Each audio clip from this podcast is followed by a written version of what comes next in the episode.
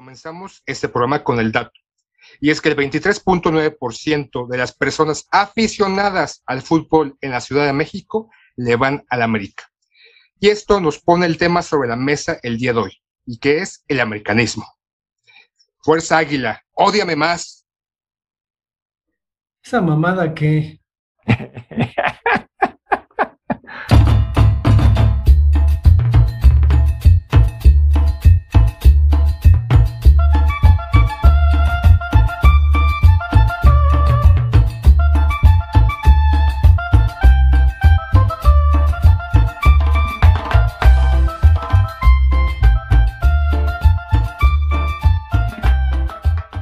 Bienvenidos a nuestro segundo podcast, No se hable de fútbol. Comenzamos este programa con el dato, y es que el 23.9% de las personas aficionadas al fútbol en la Ciudad de México le van a la América. Y vamos a hablar del, del americanismo. ¿Cómo estás, Sila? ¿Que te asaltaron esta semana? Ah, no me lo recuerdes, no manches. ¿En dónde fue, Sila? Ah, pues bajando del trolebús me hicieron bolita. Ni sentí. Pero ahorita ya está, güey, ¿no? Bien, bien, bien. Creo que uno traía una playera de la América, no mames. precisamente. Precisamente estaba, estaba considerando el asunto, ¿no? Eh, les, avisó el, les avisó el poeta que íbamos a hablar del americanismo, güey, para que llegaran contigo. Creo que fue mi novatada a este mundo del, hablar, del americanismo. ¿Alguna, vez, alguna vez le, decía a un cuate, eh, fuimos a, Monterrey y se subió un güey con una camisa del América y le dije, ¿no? De guasa, creo que van a saltar el avión. Entonces, pues este cuate volteó y pues no sabía, ¿no? ¿Qué onda? Ya después entendió que pues era el cuate del América, ¿no? Pero eh, creo que al hablar del americanismo tenemos pues un estereotipo, al menos hoy en día, con respecto al, al tipo de seguidor, ¿no? Del América, que solemos pensar que, que es un chaca, ¿no? O que es un asaltante, o que es alguien de, de una clase social muy baja. ¿Tú cómo ves eso? Que ese estereotipo eh, era completamente diferente en la década de los ochentas, ¿eh?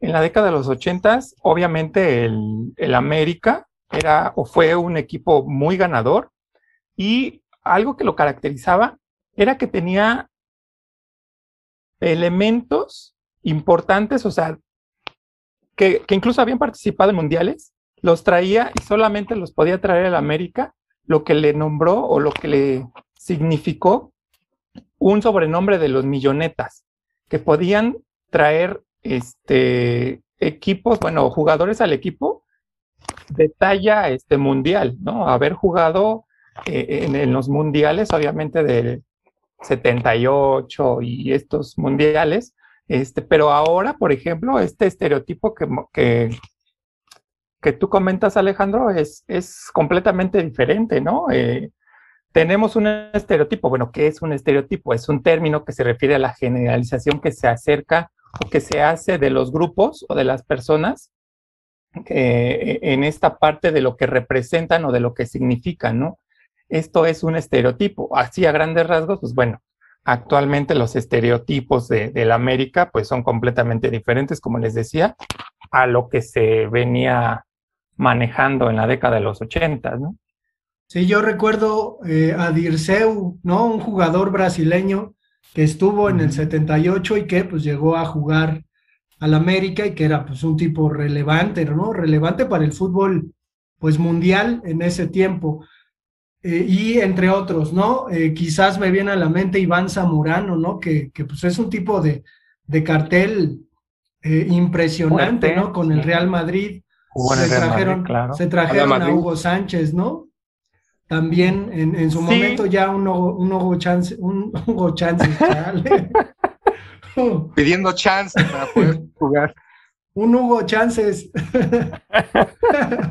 no, un Hugo Sánchez ya, pues ya veterano, ¿no? Que todavía, incluso después del América, estuvo en el, en el Toro Celaya, ¿no? Entonces, pues, pues ahí, pero bueno, si vamos, si vamos a hablar del América, pues esto se va a poner interesante porque pues eh, Sila y Aarón le van al América. ¿Y tú también, también Yo soy un, un, desertor y supongo que en algún momento... No hay desertores, quien le va al América muere yendo del América.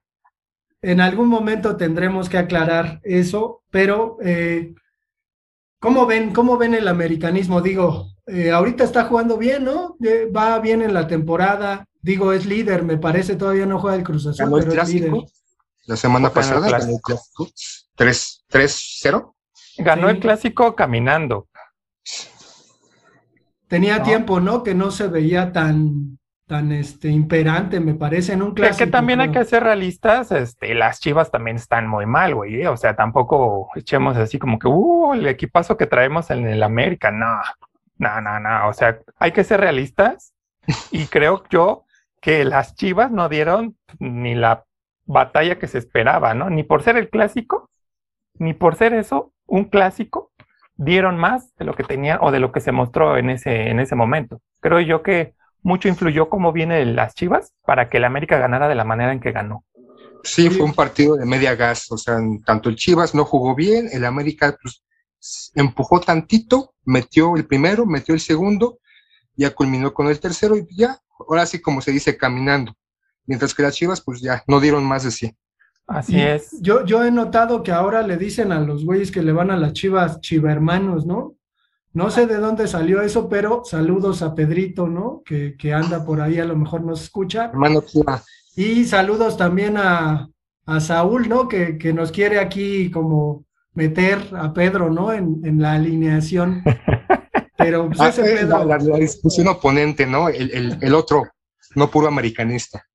Pues sí, eh, a, mí me, a mí me gustaría eh, plantear la idea de cómo es que eh, le comenzamos a ir a, un equipo como el América.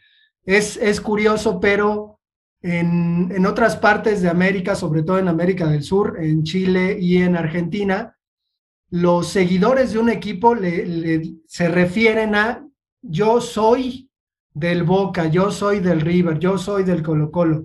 Y nosotros, pues lo que solemos decir es yo le voy. En este sentido, lo, lo, lo que me gustaría saber sería, ¿cómo es que ustedes le comienzan a ir al América? ¿Por qué? ¿Por qué le van al América? ¿Qué, qué tiene este equipo, obviamente de los años 80, eh, ¿no? Que fuimos niños, pero ¿qué tiene de atractivo el uniforme, los jugadores? Mira, principalmente yo creo que la influencia principal es la familia, güey, ¿no? Este, yo, yo en casa, pues obviamente veía los partidos, pero pues no, no, no le iba muy, muy bien al, al equipo. Eh, en el capítulo anterior, pues les comenté de dónde nace mi afición, ¿no? De esa final del Cruz Azul América 88-89. Y lo que me llama la atención a mí es un jugador, en particular de nombre Antonio Carlos Santos. Su manera de jugar, su manera de tocar el balón, su manera de driblar, ¿no? Este, el movimiento de cintura que hace, los toques tan elegantes, quizá llamémosle así, tan elegantes, eh, te ponía el balón prácticamente como si, como dicen, como con la mano. Eso me llamó la atención de, de este jugador, obviamente perteneciente a la América, y obviamente, pues también la familia, este, pues le iba a la América, ¿no? Entonces eso también influyó para que, pues obviamente yo le fuera a la América. Eso fue, bueno, son los, los puntos que en lo personal a mí me llevaron a, a, darle, a irle a la América. Por eso yo soy del América. El yogo bonito, ¿no? De Santos. Y por ahí Edu, ¿no? Edu también, un jugador brasileño que era, era bastante bueno. Llegó después Edu e hicieron buen, buena mancuerna. Bueno, ya, ya no tanto, pero bueno, sí hubo esa característica, la tenían mucho los brasileños, ¿no? Eh, el, como dices, el juego bonito, el tocarla, el driblar, el burlar. Ahora ya no se ve tanto, no sé ustedes qué opinen. Por ejemplo, el mm, Ronaldinho para mí fue el último que, este, que jugó de esa manera o que jugaba de esa manera. Pues en México ellos dos, ¿no? Sí, en México ellos dos. Pues sí, pues en mi caso, como que este acercamiento al, americanismo, pues sí se da de la mano del Mundial 86, ¿no? Este furor del fútbol. Y también, pues, como esta tripleta que consiguió el, el América en, en, esos tiempos, como que el, el, se hablaba mucho del América. Era el boom del, del, del Mundial 86 y ese acercamiento como niño a, a ver los partidos previos al Mundial, después del Mundial y el, tipo de juego, ¿no? Obviamente sale campeón y te, te, llama mucho la atención el, que, el campeón porque es campeón y lo empiezas a seguir un poco y pues te hace sentir, ¿no? O sea, te, te emocionas, te empiezas a identificar con, con algunos jugadores, este, Antonio Carlos Santos, tiempo después, este, el Tena, ¿no? El, el, defensa del, del, América, que pues, te, te, te, emocionaba verlo, ¿no? Y aparte de esos jugadores que como se dice coloquialmente, ¿no? Este, se, se ponen la, la, camiseta, ¿no? Ya después Sague, años después, y así nos vamos este, evolucionando hacia el futuro, pero obviamente en, el Mundial 86, ese boom del fútbol me empieza, y obviamente los campeonatos que obtuvo antes y después, a inclinarme a, a, ver, a sentir el equipo. Otra, otra cosa que también, ahorita que acabas de mencionar, Sila, es eh, esa pasión, esa entrega que le ponían los jugadores de la América. Bueno, yo, yo veía, por ejemplo, al capitán Furia, ¿no? Este, Alfredo Tena, que bueno, le ponía, no solo le ponía este, ganas, le ponía mucho más, mucho, mucho, mucho más producto de gallina que lo que vemos actualmente o lo que vimos hace algún tiempo con estos jugadores actuales, ¿no? De, de la América. Creo que de ahí también nace mucho la afición o el gusto por el equipo la entrega que dan, eh, el estar hablando o el escuchar el hablar de la gente sobre el América, que, este, que incluso hasta se comentó, se ha comentado cientos de veces, que el América compraba los partidos, ¿no? Que compraba los árbitros, que los árbitros lo favorecían. Entonces, yo creo que todo esto en conjunto, pues va fomentando que uno se interese en el equipo y como dicen actualmente y que lleva años diciéndose, al América o lo amas o lo odias, ¿no? Pues yo, yo tengo recuerdos mucho más tempranos, ¿no? No sé, la vez pasada decían, ¿cómo es posible? Pero yo me acuerdo, no, me acuerdo del América, de Brailovsky, de Chanis, eh, de Luna. Entonces, eh, yo, yo tengo recuerdos muy vívidos de mi infancia temprana con respecto al América, como lo había comentado mi tío y mi abuela eran grandes aficionados. En este sentido, creo que podríamos considerar cómo es que eh, se comienza a irle un equipo. A veces es por la influencia del papá, ¿no? Si el papá le va a un equipo, pues uno termina yéndole a ese equipo, o tiene que ver con la ciudad en la que uno vive, también es, es parte de, de una afición. Y la otra es pues la seguidilla o la racha de campeonatos que el equipo pueda tener. Y en este caso creo que al ser niños en los 80, pues nos tocó un poquito esa cuestión. Eh, yo vi hace poquito, por, por eh, remitirme a mi infancia, la final del campeonato que yo recuerdo también haber visto, eh, América contra Chivas, ¿no? Y efectivamente... Ah, del 83, 84, ¿no? Sí, está en YouTube completa.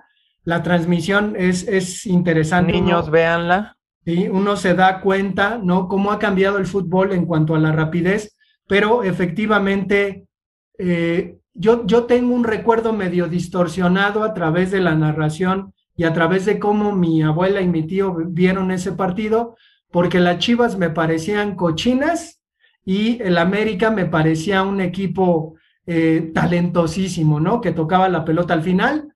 Eh, el América se impuso en el global 5-3 y a mí me resonaba ese marcador a tal grado que yo lo llevaba a mi fantasía, ¿no? Y me ponía a jugar eh, yo solo y repetía, ¿no? Y repetía y repetía el marcador del 5-3, pero en ese tiempo yo destacaría, por ejemplo, la figura, eh, en, particularmente en mí, de Carlos Hermosillo, ¿no? Era, era como una, eh, un goleador muy identificable, medio extraño, ¿no? Alto, eh, buen remate y pues me parecía, me parecía un, un muy buen jugador. Obviamente después cambió, pero pues este, pues ya, ¿cómo ven, cómo ven ustedes a ese América de... A, mí Hermosillo, No, no, no, me gustaba mucho, lo recuerdo poco, más lo recuerdo con el Cruz Azul, con el América no tengo muchos recuerdos vividos de, de, este, este Hermosillo. Pero si, si fue el que metió el gol a Cruz Pero se me hacía trompo. En esa, se me hacía trompo. Pues, o sea, como...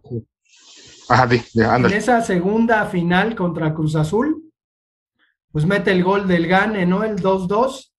Y de hecho, se candidatea de inmediato para irse al extranjero. Creo que de los, de los futbolistas que, que yo seguía y que veía, que además era muy difícil en México que un jugador se fuera al extranjero, más allá de que Hugo Sánchez estaba rompiéndola en España y que cada ocho días metía goles.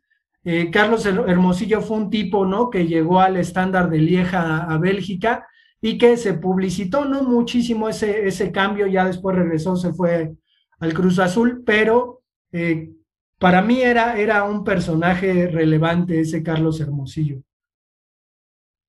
¿En qué año, en qué año se fue? No, no recuerdo esa parte. ¿En qué año se fue? ¿No saben? No pues ya no, ya no estaba, yo creo que en el 89, porque ya no estaba en la final Pumas América, la que ganó Pumas, la del 89-90. Ahí ya no estaba Hermosillo. Ya nada estaba Sague solo en la delantera. Entonces, este, sí, yo creo que fue en ese tiempo y pues no le fue tan bien. a mí me gustaba más el, estilo de juego de Sague, aunque para cabecear era un tronco, pese a su altura, ¿no? Y su complexión, que uno diría que sería un buen cabeceador. Me gustaba más el, estilo de juego de Sague sobre el de Hermosillo, lo poco que, sobre todo lo que veía eh, con, con, el Cruz Azul. Sí, Sague, Sague creo que es un, un futbolista extraño, ¿no? Creo que, su fisionomía eh, va más eh, a acercarlo a este futbolista brasileño, Sócrates brasileiro, eh, es decir, muy alto, que corre, que corre demasiado y que no tiene una pinta de futbolista, ¿no? Particularmente a mí me, me, me gustaba mucho cómo jugaba Sague, ¿no? Y a la hora de que yo jugaba, pretendía emularlo al, menos en el número, porque yo siempre usaba el número 17 en los equipos que jugaba. Y pues hablamos del, del goleador máximo del América, ¿no? Que, que pues tiene el récord histórico y que pues de alguna manera, al menos ahora es reconocida la forma en que salió por la puerta de atrás, ¿no? del, del equipo, que lo, lo mencionaré en un momento, ¿no? Junto con Cuauhtémoc Blanco, pues son, son futbolistas a los que no les fue bien en este aspecto de lidiar con, con los administrativos del equipo. Incluso como eh, se mencionaba hace un instante, como este realmente sudar la camiseta o sentir el, el, equipo, a mi parecer el último dentro de la América que tenía esta tónica, esta, esta línea, esta presencia, era Cuauhtémoc Blanco, ¿no? Pese a sus situaciones arrabaleras y todo eso y de desplantes, realmente era como que un, jugador que se sentía identificado con el, con el equipo, ¿no? Era blanco y, el América, el América y Cuauhtémoc blanco, ¿no? Yo creo que de ahí, yo creo que de ahí nace el nuevo estereotipo del América, ¿no?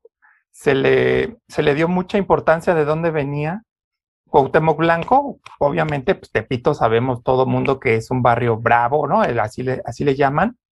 Y obviamente ahí comenzó yo, desde mi punto de vista, ahí comenzó a cambiar el estereotipo del americanista, ¿no? Eh, el americanista que no hablara ñero barrio, o sea, como que no era americanista, ¿no? Eh, anteriormente, como les comenté, pues era como el estereotipo del, del fifí, ¿no? del que le va a la América, pues es como del, de, dinero, ¿no? Y a partir de este surgimiento de Cuauhtémoc Blanco, comenzamos a tener esta modificación de, pues de, los, de las personas que le van a la América. Y bueno, obviamente eh, no podemos olvidar a Cuauhtémoc Blanco en ese inicio que tuvo en su carrera con Leo Hacker, ¿no? Sí, desde luego, creo que, que tienes ahí muchísima razón, Aaron, porque no, no lo había considerado y me parece que, que Cuauhtémoc Blanco, más allá de lo que está haciendo ahora, ¿no? Y de lo que de lo que ha hecho, sobre todo en la política. Eh, creo que verdaderamente es un tipo que a la hora de verlo jugar es excepcional porque no hay como él, ¿no? Es decir, un tipo que encara, que, que se avienta el dribbling, que, juega, que incluso uno notaba que se divertía, ¿no? Digo, eh, de tener el balón con, con la joroba o con las nalgas, ¿no? Pasarla de taquito. Son, son cosas que, que hoy no se ven y que incluso eh, se suelen inhibir. Digo, yo veía a Laines, ¿no? Cuando jugaba en el América y agarraba y encaraba al, al, adversario y hacía un dribbling y se lo llevaba. Ahora que está en España, lo que vemos es que se inhibe ese tipo de juego, ¿no? Y a ese tipo de jugador. Hay algunas discusiones en el fútbol ahora táctico en donde se dice que el 10, este 10 representado por, por Maradona, ¿no? Sobre todo talentoso, que podía manejar el juego y construirlo, ha desaparecido, ¿no? Y que ahora es preferible para los los equipos de fútbol meter a un par de cinco que hagan la labor que hacía antes uno, ¿no? Entonces, creo que Cuauhtémoc como jugador es pues un tipo que, que nunca se olvidará, ¿no? Y que pues extraña que aparezca porque de esos pocos o, casi ninguno, ¿no? En el fútbol mexicano, pues yo no he visto a uno. Y mencionabas, eh, pues a este América, ¿no? de, Leo Ben Hacker, que es una América que recordamos con mucha tristeza, me parece, pero también con tristeza, ¿no? Es decir, eh, ¿qué, pasó? Con desilusión, ¿no? Sí, sí, yo tengo, yo tengo ahí... ¿Qué pasó? ¿Qué pasó? ¿Por qué se yo, fue? Yo tengo ahí el dato y pues me gustaría mencionarlo, ¿no? Porque creo que vale la pena, además es algo que ya es de carácter popular, no, no hay ningún problema con, con el conocimiento, pero Emilio Díaz Barroso, este presidente de la América, que pues obviamente lo hizo grande y que estuvo detrás de los campeonatos ochenteros de la América, fue quien trajo a Leo Ben Hacker. Eh, habrá que considerar que Leo Ben Hacker proviene de una tradición de fútbol holandés que se revolucionó en el año 74 con la dichosa Naranja Mecánica, ¿no? Y el equipo de Rinus Michels, que pues es, es básicamente un fútbol que propone todo el tiempo tener el balón, jugar con él, ir al ataque, ¿no? Eh, a veces se dice de manera popular, es que en el Holanda de Cruyff todos atacaban y todos defendían. Más bien se pasaban la pelota entre todos, ¿no? Y pues habrá que considerar que este fútbol es precisamente del que la Masía, del que el Barcelona con Guardiola y con toda esta generación va a, beber. Entonces, para quienes nos escuchan y no vieron a ese América, digamos que hablamos de una especie de Barcelona eh, tropicalizado, ¿no? Una especie de Barcelona eh, latino que sorprendió, sorprendió con, con un juego que, pues al principio de la temporada parecía que no, no funcionaba, porque además Leo Ben Hacker pues, venía de, de Europa y que de repente explotó, ¿no? Y explotó en la afición americanista, pero además en el reconocimiento de los otros güeyes que le iban a los otros equipos y decían, pues no manches, yo quisiera que mi equipo jugaba, jugara como el América, ¿no? Entonces, en ese sentido, eh, perdón, perdón, voy a, voy a decir de quién fue la culpa. Resulta que Leo Ben Hacker tuvo un altercado con Emilio Díez Barros, Díez Barroso, perdón, en el que Leo Ben Hacker pues ponía a Joaquín del Olmo a jugar, que además era pues un jugador eh, eh, muy importante para lo que proponía Ben Hacker en el equipo y pues Del Olmo tenía problemas con el presidente, el presidente le dijo a Ben Hacker, ¿sabes qué? No quiero que metas a Del Olmo. Leo Ben Hacker pues se pasó por el arco del triunfo esta cuestión porque pues obviamente eh, entenderíamos eso no se debe hacer. Sin embargo, estamos hablando de México, estamos hablando de, de un equipo como el América y pues como no quiso eh, obedecer lo terminan corriendo, ¿no? Eh, la explicación que se dio aquel entonces fue que llevaba tres empates seguidos y que por baja de, juego, pues Leo Ben Hacker se tenía que ir. Obviamente él, pues no dijo absolutamente nada. Sí da ahí unas declaraciones en el aeropuerto en donde dice, pues, este, a mí se me hace increíble, ¿no? Lo que pasa en México, pero pues, lo que pasaba en México era un poco de ese estilo, ¿no? Y creo que, que es eh, ahí interesante comentarlo. Pero ¿cómo, cómo recuerdan a este América superpoderoso, ¿no? Que además le ganó el, el clásico a las Chivas 4-3 en un juegazo. Sí, sí, ese, ese juego de eh, Guadalajara América, porque fue en el Estadio Jalisco, el todavía Estadio Jalisco, donde jugaba el Guadalajara. Lo recuerdo mucho por esta parte de que venía ganando el América, venía ganando contundentemente. Eh, recuerdo que inició ganando eh, contra el Morelia, no sé cuántos goles le metió. Después fue contra otro equipo así medio culerillo, no sé cómo se no sé si fue contra Correcaminos, que le metieron nada más ocho goles. Entonces de ahí como que fue agarrando fuerza y cuando llegó el clásico, mucha gente especulaba, no, pues ahora sí se la van a pelar, ¿no? Porque pues el, el Guadalajara sí es equipo. Las super chivas, ¿no? Exacto, ¿no? Entonces, mole, que empieza perdiendo la América acá.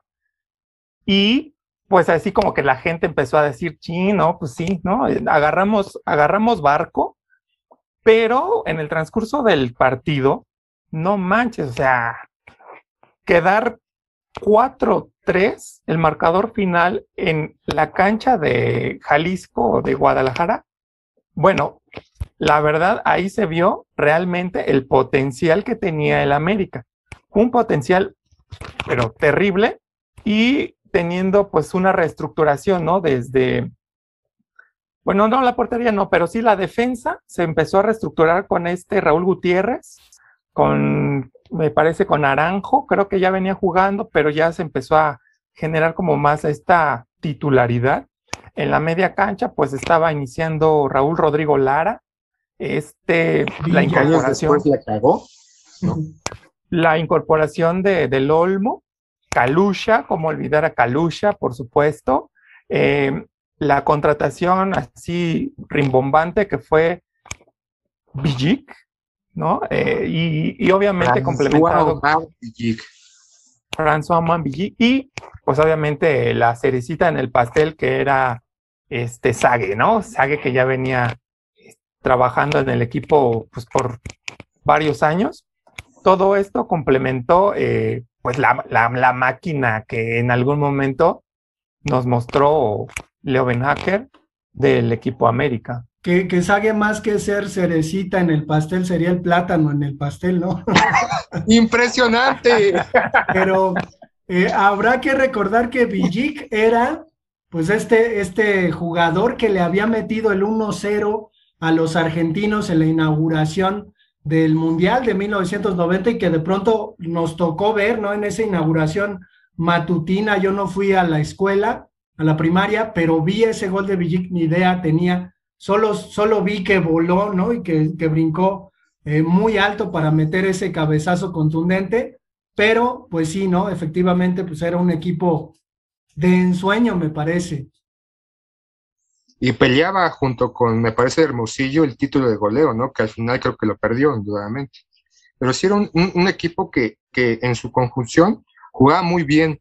Obviamente las adherencias de estos jugadores, estos dos jugadores este, africanos, Que normalmente no jugaban aquí en México, y la aclimatación, aclimatación que tuvieron para poder jugar bien, para integrarse con los demás este, jugadores, pues indudablemente hizo que el América fuera un equipo, pues, no tanto que arrollada, pero sí que gustara mucho, ¿no? Porque incluso mucha gente, o algunos que no le iban al equipo, le empezaron a ir al equipo precisamente por esa, este, ese equipo del 94-95. Que además tenía, tenía por ahí un apodo, ¿no? Le decían eh, a Kalusha y a Villic las abejas africanas, ¿no? Que, Así es. Pues hoy en día ese mote es políticamente incorrecto, ¿no? Entonces, Así. Era, era, no debemos mencionarlo. No, no, no. Pero sí, sí era pues extraño, ¿no? Incluso ver a jugadores africanos que, que además eran buenos. Digo, han venido algunos jugadores que solamente eh, pues son, son eh, vendidos, ¿no? Como, como más por el negocio de, de, lo que representa comprar y vender jugadores que por que sean buenos. Eh, Pero en general, ¿no? Como que en el fútbol este, mundial no se veía mucho jugador africano, ¿no? Eh, no sé si por la época, pero por ejemplo, George Weah, este, que jugó, me parece, en el Milán. Sí, sí, sí. En un momento, o sea, incluso para Balón de Oro estaba, o no sé si ganó. ganó, el, Balón de Oro. Eh, los nigerianos del 94, me parece también, ¿no? Que también pues, se, se prestaba mucho para pensar que ellos podían hacer este, algo más allá. Yo recuerdo a uno, yo recuerdo a uno, pero no, no me acuerdo cómo se llama. Jugaba en el León. No, no me acuerdo. ¿Esa época? No, eh, jugaba en el León. Era, pues obviamente, pues uno, un grandote, así, negrote, pero este, no me acuerdo su nombre, a ver si después lo buscamos. Pero yo no ubico si fue antes de que llegara Villic y, y Kalusha, o fue más o menos en la, en la época donde estos dos estaban en el América. Pero sí recuerdo alguno.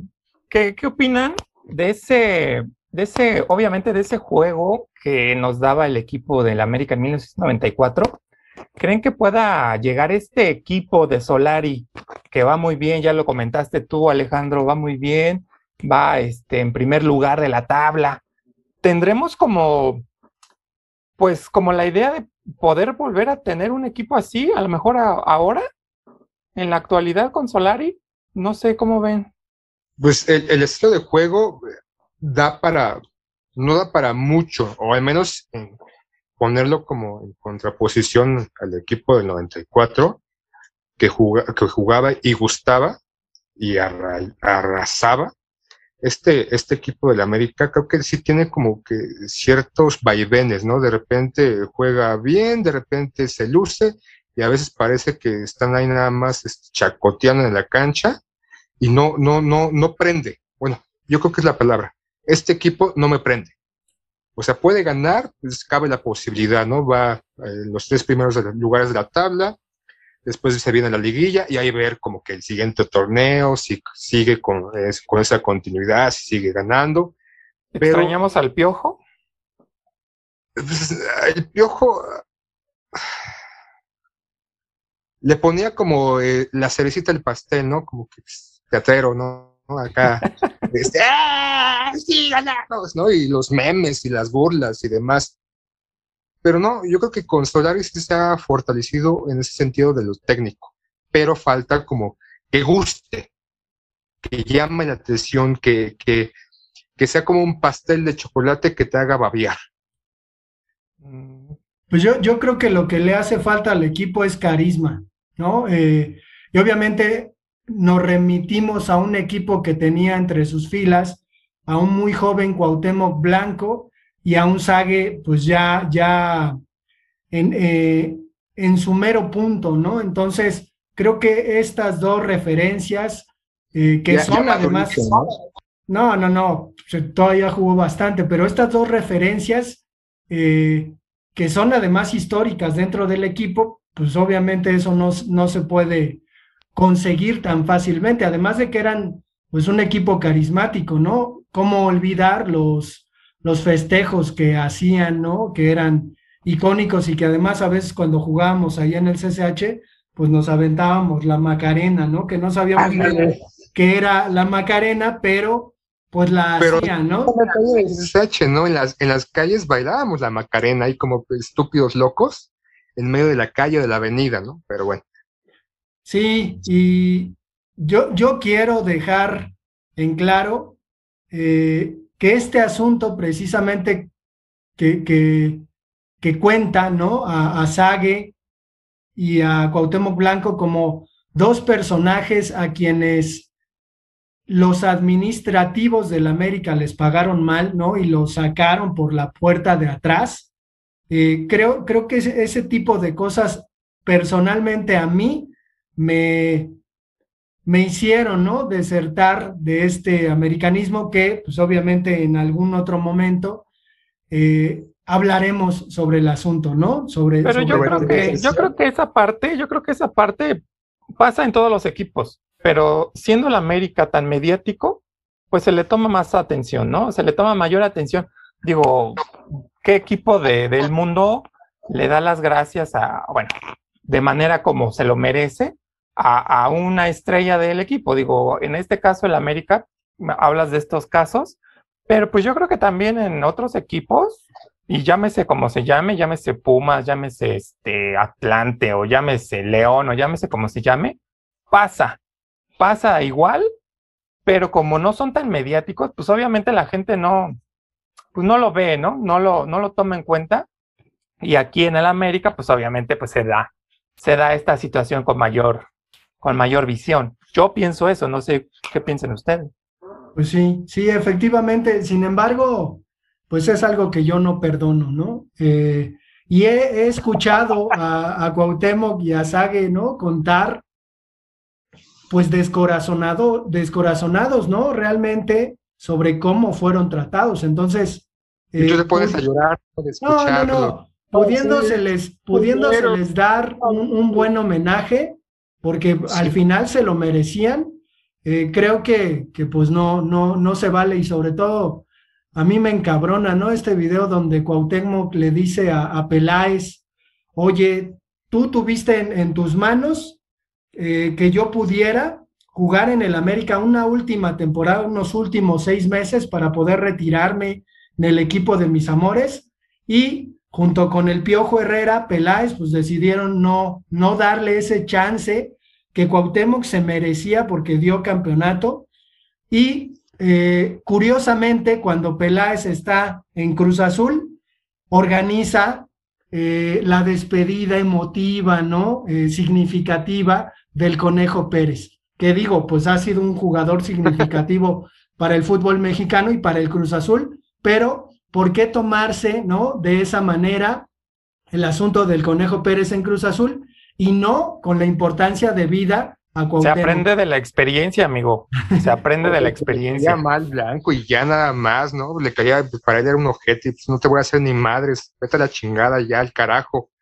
No, yo creo que sí. Digo, el América ha tenido malos, malas acciones, malas acciones. Eh, mucho, muchos, eh, muchos, ¿sabes cuándo fue? En la década de los 90, precisamente después de este Ben Hacker, eh, me acuerdo que empezaron a, pues como a hacer un, un Necaxa en el América. ¿Sí recuerdan esa etapa? Eh, se, llevaron al ratón, se llevaron a... La afición de que, ay, el hermanito menor, el Necaxa, ¿no? Te, jalamos, ¿quién era el, quién jugaba el Necaxa referente? Eran tres el ratón Zárate, García Aspe. ¿Y quién otro? Que se fueron al América. Luis Hernández en algún momento también jugó en el América, aunque no le suene, jugó en el América Luis Hernández, ¿no? y, ¿Cuándo jugó en el América? Sí, sí, sí, jugó en el América. Y el propio Sague jugó en el Necaxa, ¿no? Ah, sí, y bueno, y lo fueron a aventar, o sea, porque literalmente un cuate que tenía todavía condiciones, no, no solo sexuales, sino condiciones futbolísticas. Es decir, todavía se le paraba, pero este pero, o sea, lo fueron a aventar al Atlante, ¿no? Y después fue a caer al Necaxa y Sague jugó una final en contra del América, ¿no? Entonces. Que la perdió, por cierto. Sí, sí, obviamente, pero eh, sí es, ah, personalmente es algo que a mí no, pues no, no, no me, no me cayó. Además de todo lo que se puede decir con respecto al América y, y pues obviamente de, de la empresa de la que procede, ¿no? Y sobre todo, eh, la relación de esta empresa, y no quiero entrar en controversia ni nada, con el gobierno, ¿no? Manipulación en los medios, ¿no? Porque además, además... De mola y todo no, demás. pero antes, o sea, yo me refiero a antes, antes. Sí, obviamente. Me, me, acuerdo, me acuerdo que la, la infancia, la infancia para nosotros era eh, el domingo, partido temprano, ¿no? Eh, del América en el Azteca, las 12. Después este programa deportivo llamado Acción, ¿no? Que pues nada más era un resumen de, de goles. y después, a las 4, ¿no? Sí, sí, sí. Y después siempre en domingo, ¿no? Todo ah, esto, todo esto aderezado, sí, aderezado por Chespirito en la semana, ¿no? Eh, que, que pues ah, pero ustedes les hacían chutar. A mí no me gusta. ¿Quién? ¿No te gusta que Chespirito o Raúl Velasco? No, no, no, pues ninguno, ¿no? Entonces, eh, yo, yo creo que viene, viene un poco de ahí. Mexicanas, ver a todo eso, ¿no? Eh, este, siempre en domingo, aún hay más, aguántame el corte. No, pero bueno, eh, creo que, creo que ese tipo de asuntos me hace brincar del barco, ¿no? A lo tuyo fue más político. Ya vamos, ya vamos al cierre. Bueno, sí, sí, indudablemente el, tema presta para seguir y seguir y seguir durante horas, pero por hoy concluimos. No sin antes recordarles que nos escriban al correo electrónico no se hable de fútbol, todo en minúsculas, arroba gmail.com. Y vamos a mandar unos saludos ¿no? al churrito, que de seguro nos va a estar escuchando. ¿A qué otros? Pues a Carlitos, ¿no? Que, que pues está ahí, pero no está. A Lalo, ¿no? A Lalo también. A don Lalo, claro que sí, un saludito. A Pedrito, que quiere estar aquí con nosotros, pero pues, está mucho. Pero eh, eh, este Saúl Churro, Charro, Alejandro, eh, es quien, quien lo representa, ¿no? Entonces nos lo está tratando de... Está pero bueno. Es un padrote. Sale. Pues nos vemos. Sale, pues. Nos vemos. Adiós. Adiós.